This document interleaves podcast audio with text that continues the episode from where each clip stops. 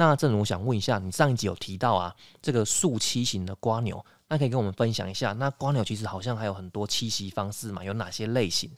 那个瓜牛的栖息地主要都是从我们一般常见都是在地上爬的瓜牛嘛。对。那但是其实，呃，在热带或亚热带的地方，它有一些，因为有很多高大的一些阔叶树，那又加上说降雨量都还蛮高的，所以有一些瓜牛就会变成说在树上生活。那分类的方式主要就有三个，就是从地面到树上就会分成说三个栖息的环境好了，那就是分成地栖型、半树栖型和树栖型三大类。那这三大类。怎么样区分呢？那就是依照它大部分的生活地方来区分好了。那地栖性就是它一生都在地上活动，那它的所有生老病死都在地上。那半数栖性的瓜牛呢？那它们的方式就是它在干季或比较冷的时候，它就躲在地面上休眠。那但是如果今天是雨季或连续的下雨的时候，它的活动范围就会比较广，它就会爬到一些。树丛上啊，或者是树干上。那树栖性瓜牛呢？它就是大部分，它这一生大部分的时间都是在树上生活。那有一些种类，它就是直接就在树上产卵，然后从来都不会下到地面。那有一些树栖性的瓜牛，它是会下到地面产卵。那其中，呃，我觉得最有特色就是。蓝羽光泽瓜牛，它都是完全在树上或树丛上面去生活的。那它就是它会产卵在叶子上面，这样子。这个东西可能大家很少看到，因为他们这种演化成这样的特性的话，它的孵化期都是大概一周左右，非常的短时间就会马上就孵化。那但是网络上还是可以找到一些照片啊，就是看到说，哎，一堆小瓜牛挤在叶子上，那它其实就是那边有一个卵团在那边。那这个非洲大瓜牛的话，它就是属于这种地栖性的吗？非洲大瓜牛它是有点，它是算是地栖啦，但是它也有点偏向半树栖。对，那呃，其实地栖到树栖的这三大类，从外观上就也是看得出来，因为它就是要融合到环境中的那个颜色嘛。那地栖性瓜牛通常都是比较深色啊，深咖啡色或深。呃，可能是深咖啡色的，那但是半树栖性的瓜牛，它通常都是比较接近树干的颜色。那树栖性瓜牛就会比较偏白色啊，或绿色、黄色、粉红色的一些很比较鲜艳的颜色。那你看非洲大瓜牛，就是它是有花，它是有点咖啡色，然后和白色的这种花纹。那其实它就是它在雨季的时候会爬到比较高的环境，但是呃，它在它在平常要休眠的时候，或它白天的时候，它就会躲在，比如说躲在落叶堆啊，或躲到一些缝隙。那这个树栖性的瓜牛啊，它等于它的一生都是在这个树上，那它会有特别，就是需要在哪一种树上嘛？哪一种树种上面？然后再来是它在树上的话，它会嗯两棵树之间移动吗？还是它就只在一棵树上这样？那关于这个问题来说。大部分的树栖性瓜牛，它其实没有一个专一性，那它就是选择当地当地适合的树。那它喜欢什么样类型的树呢？比如说像是呃榕树，那榕树它来说，它非常的第一个，它树冠非常的大，然后枝叶非常茂密嘛，然后它的叶片也都是呃很多的，像是岛榕啊，然后呃水桐木啊、顶果榕这种，它叶子都非常的大，又非常的。嗯，它就等于说它叶子非常大，然后它有时候也会产一些榕果，它就可以在树上吃这些水果，啊，所以他就很喜欢这种阔叶的植物。那如果假设今天是到可能比较中海拔的地方，他们可能就会找的一些是，比如说像大叶楠这种，这种也是这种树形的植物啦。对，那但是也不只是这些乔木好了，那比如说像。台湾也有山区，也有很多像山棕啊，或者是一些香蕉类的植物，然后甚至姑婆芋都是他们会，呃，他们会栖息的一个环境。瓜牛的那个卵，它是什么颜色啊？哦，瓜牛的卵通常都是白色的。对，那当然它刚出生，它刚下的蛋会有点半透明的，但是它大概过了一两天就会比较硬化，就变成是白色的。因为瓜牛的蛋是硬的蛋，跟我们看到的所有的那种鸡蛋或什么一样嘛，它其实有一个硬的碳酸钙的外壳，掉到地上是有那个像弹珠的那个声，像玻璃珠的那个声音。这么神奇哦！呃，但也不是所有种类都是，只能说大概八成的种类是这样子。那也有一些种类，它就是，呃，它是没有这一层外硬壳的，它就是比较软的那种蛋。那那种这种蛋，它就会呈现一个半透明的状态，有点像鱼卵这样子，就是没有一个硬的碳酸钙外壳，它就比较软这样。那大约就是从这个蛋，然后孵化成小瓜牛。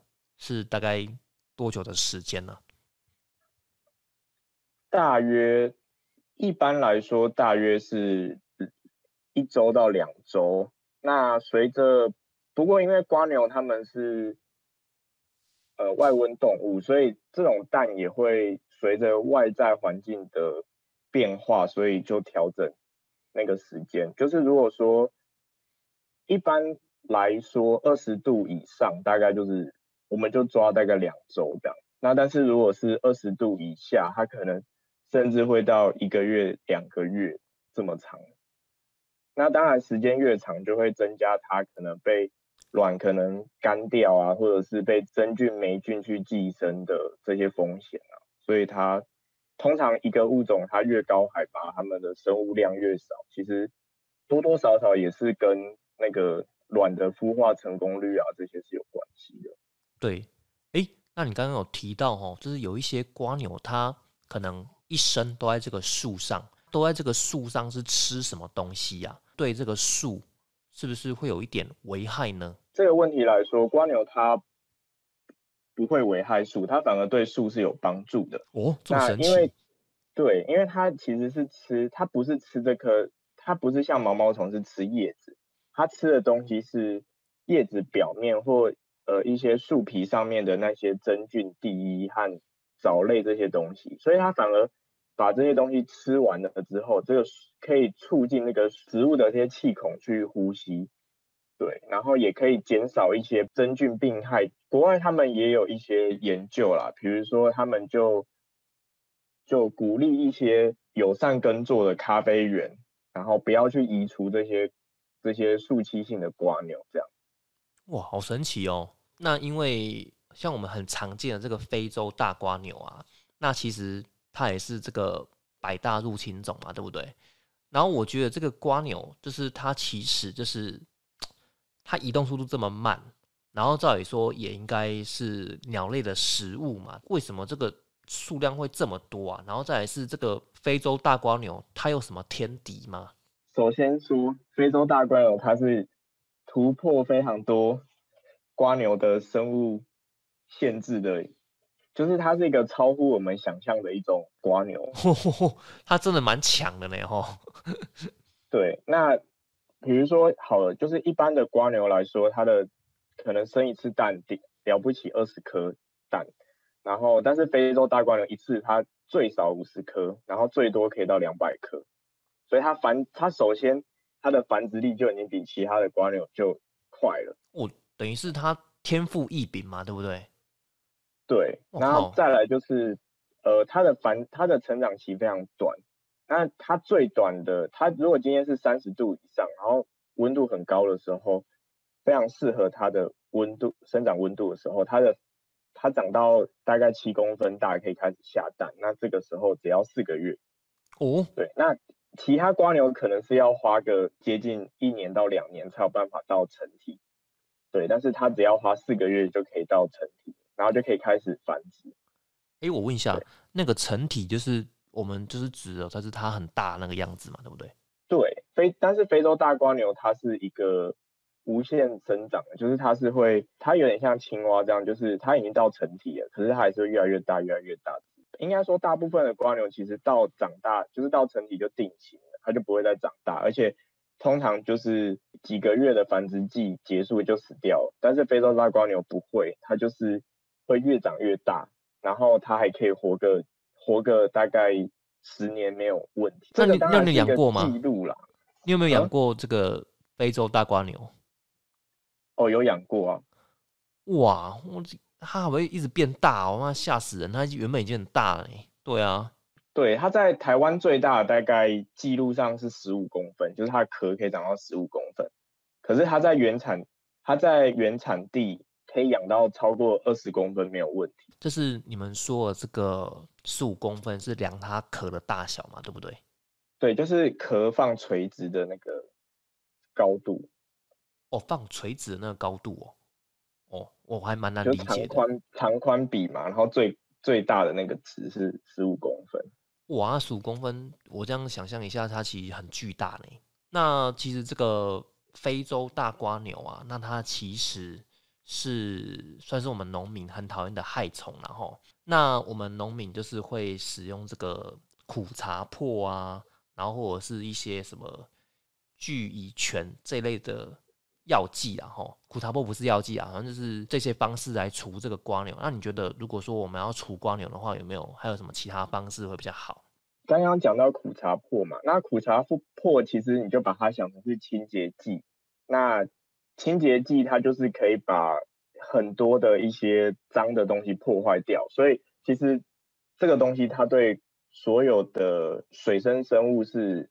有害的，因为所有的水生生物，它其实表面上都有一些黏液，包含鱼鳞表面也有黏液，所以今天苦茶粕下去的话，通常就是会对于水生生物影响到很大，那包含就是像福寿螺啊这些螺，但是如果你今天是在陆地上的话，那你的苦茶粕可能量就要非常非常的大，那或者是或者是呢，你就是苦苦茶粕要铺的满满的，把这个你要的这棵。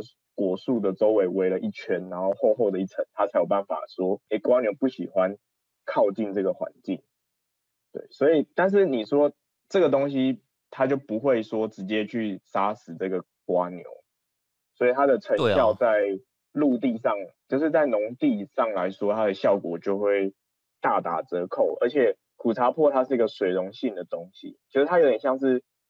洗衣粉好了，就是等于说你今天下雨之后，它马上就洗，它马上就分解掉了。才会说苦茶粕它是一个呃比较环保的一个用药，那就是因为它只要一碰到水就直接分解掉，但是分解掉等于就没有效果了嘛，你就要重新再放新的苦茶粕。对，那你刚刚讲到另外一个聚乙醛，那当然聚乙醛它就是一个化学的东西，那聚乙醛它的。好处就是它碰到水，它没有这么快的就分解掉，对。但是，呃，聚乙醛这个东西，它分解掉也是一个没有毒害的东西，所以它就是只有当下会杀死这些呃螺类这些东西，螺类啊或者是寡牛是有害的。那它使用的方式也是，呃，就是可能就是可能隔一公尺或几公尺，然后放一小撮一小撮的那种。药剂的力这样子，那你就可以防治这些瓜牛的危害。它应该是必须要碰到瓜牛才会产生效果吧？还是说瓜牛会去吃这个东西啊？这个东西它本身通常来说，我们放的密度也不会太低啊。就是我们放的这个呃药剂也不是用撒的，我们是是放一坨一坨一坨的。哦，一坨一坨，嗯，对。然后它的距离不能太远。就是它的可能隔一公尺就要再放一小撮这样子，你可能就放个五十元硬币这么大的一个药剂，然后它就这样一一球一球的，然后那它就它就有办法把这个地方的所有的瓜牛都杀死，这样就是瓜牛碰到这个药剂，然后它就会中毒，然后就会就会死掉这样子。哦，那也算效果好像也还不错呢，哈。对，那它的好处也是它，呃，有一些人觉得说其实它。不见得会说什么下了雨，然后就流到那个排水沟，又再去杀害水沟的生物，因为它其实它它分解完，它就不是一个有毒的东西，所以就是，但是它是需要时间去分解的这样子。呃，我再补充一下好了，那你说还有没有什么呃，就是比较无毒害的方式去去控制瓜牛？那目前有呃，我想到有两个，那一个是用。陷阱去抓，那比如说我们知道说福寿螺的抓法就是拿一些那个米糠啊，然后加一些饲料，就是动物的饲料，哎，对对对对对，用一个陷阱，然后就可以去隔一个放一个晚上之后，然后它就会收到很多螺嘛。对啊，那宜宜兰那边都是这样去抓，然后抓了就拿去再去卖给那个养鸭的人去吃，所以宜兰那些樱桃鸭或鸭掌都都长得很肥，他们就是这些福寿螺的功劳。对对，它也是蛮环保的一个方式啊。对对对，然后是农田的话，在一些温带国家，他们有用一些，我觉得是偏方啦，他们就是用那个啤酒酵母去吸引这些阔鱼类或者是比较庭园会出现的这些瓜牛。但是我我自己有试的结果就是，哎，一个晚上只抓到三只，但是就等于说它那个效果还蛮差，在台湾试的效果还蛮差的。那我不太知道说是不是，比如说环境中的食物资源很多啊，或者是种类种类不一样的关系，所以其实台湾试起来的效果还蛮差的。这样就还不如你自己看到下过雨之后看到去用夹子去挑走，还比较快，用人工的挑选还比较快。这样。哎，你是说你用这个啤酒酵母去，就是类似去呃野地那边？哦，是哦，是哦，啊，你就是用啤酒酵母，然后加水揉一揉，变成一颗球这样子，是吗？哦，不是，就是你用一个浅盘子，然后倒一罐那种黑麦汁那种饮料，你可以再撒一些那个酵母粉，这样子，它就有那个，他们喜欢吃那个酵母味，然后有一点甜甜的，然后光人就会靠近。可是我觉得它有时候就是它不会一直聚集在那里，它可能吃完就走，然后。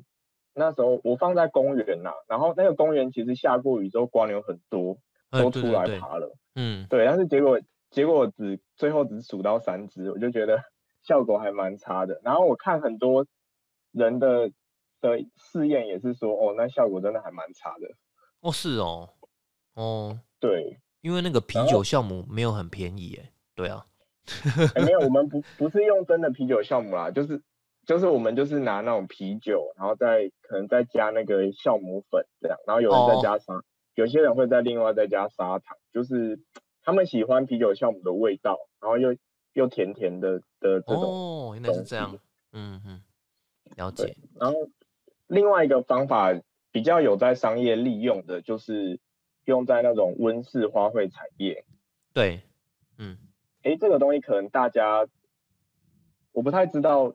这东西大家有没有注意到？就是你如果去参观那种兰花的温室啊，然后他们是用一个呃铁架去把那个兰花这样一盆一盆去架高嘛。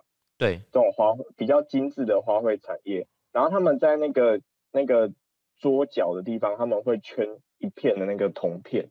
对，对，然后这个东西它就是可以防，它就可以防一些瓜牛、阔鱼这些东西去。去爬上去，因为他们的光牛阔鱼不喜欢铜铜的这种物质。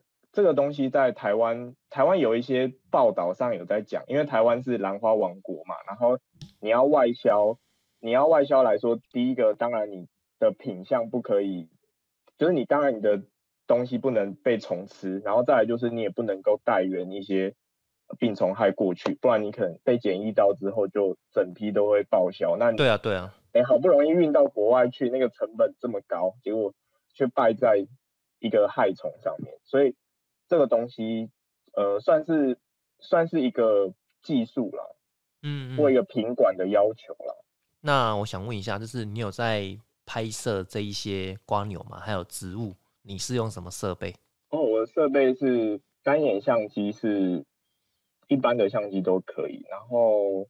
会再加微距镜，像百微这种这种微距镜，然后再加上闪灯的部分，因为瓜牛闪灯的部分我是用环闪。哎，你相机是用什么牌子、什么型号啊？我我用很基础的，就是 Canon 六五零 D 这种，很入门款。可是你要拍一个生物，其实重点还是镜头和灯光啦。因为你百维拍出来才会有到那种，就是有那种可以拍微小东西的效果。然后，呃，再来就是灯灯源其实很重要，因为光牛是一个光牛，你如果是一般的那种顶顶部的光源打下去，它会底下会黑一片，它的阴影感会很重。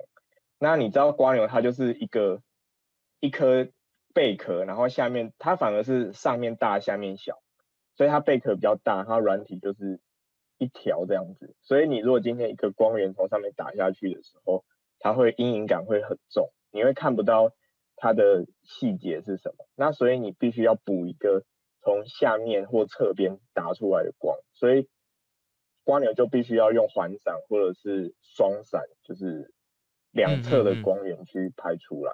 对对。那你反而你用你用顶部的光源啊，或柔光罩那些，呃，因为柔光罩也是从上面打下来，其实那个效果都没有那么好。那当然，自然光是最好了，但是因为光流是晚上出现的东西，所以你很难，你很难用自然光去拍到瓜牛。那像是我有在养这个蚂蚁嘛，对不对？蚂蚁对于这个生态来说，它就是一个应该算是很强力的一个分解者这样子。那因为我对瓜牛不熟了哈，那我想问一下，那瓜牛这个对于我们的生态呢，它是有什么重要性呢？瓜牛虽然我们在平地上看到，可能就是都在吃吃农作物或什么，然后有些人是除之而后快，但是在自然环境里面的瓜牛数量其实没有那么多，那有时候甚至你要，你如果天气或季节不对，你要找到一只都很困难。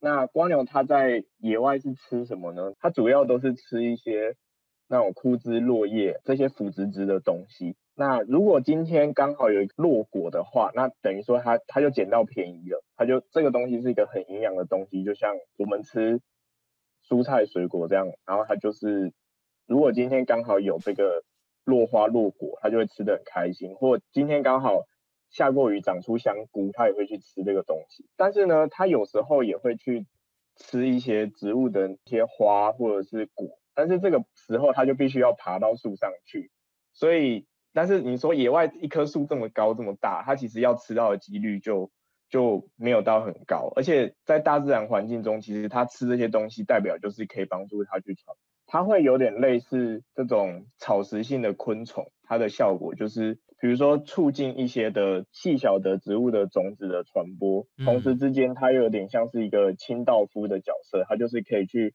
呃消化掉这些累积在森林。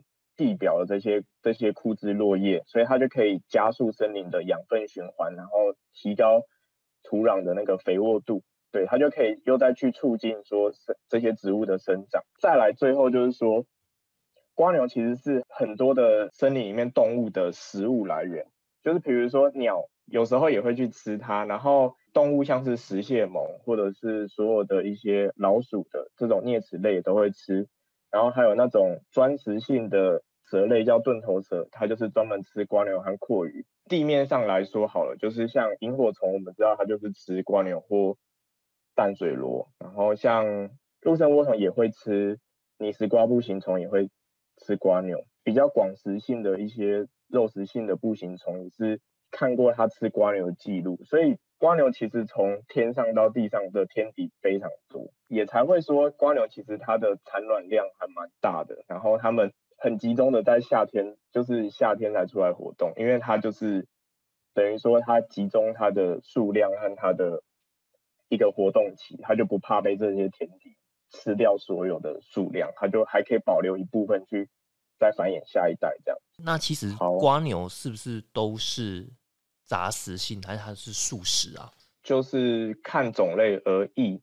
那大部分的瓜牛都是素食的，就是它会吃。这些枯枝落叶啊，然后落花落果和一些真呃蕈类，就是香菇这些东西。对对。那对，那但是有一些地区性比较在地面上活动的瓜牛，它们就会呃比较杂食一点。它们如果今天有刚好有动物的排遗，或者是甚至说有被踩扁的同伴，然后他们都会去吃它，但是他们并不会主动的去攻击对方。就是也有肉专门的肉食性的瓜牛，那他们就是，呃，他们是叫做扭瓜牛科，他们是专门是吃其他的小型的瓜牛。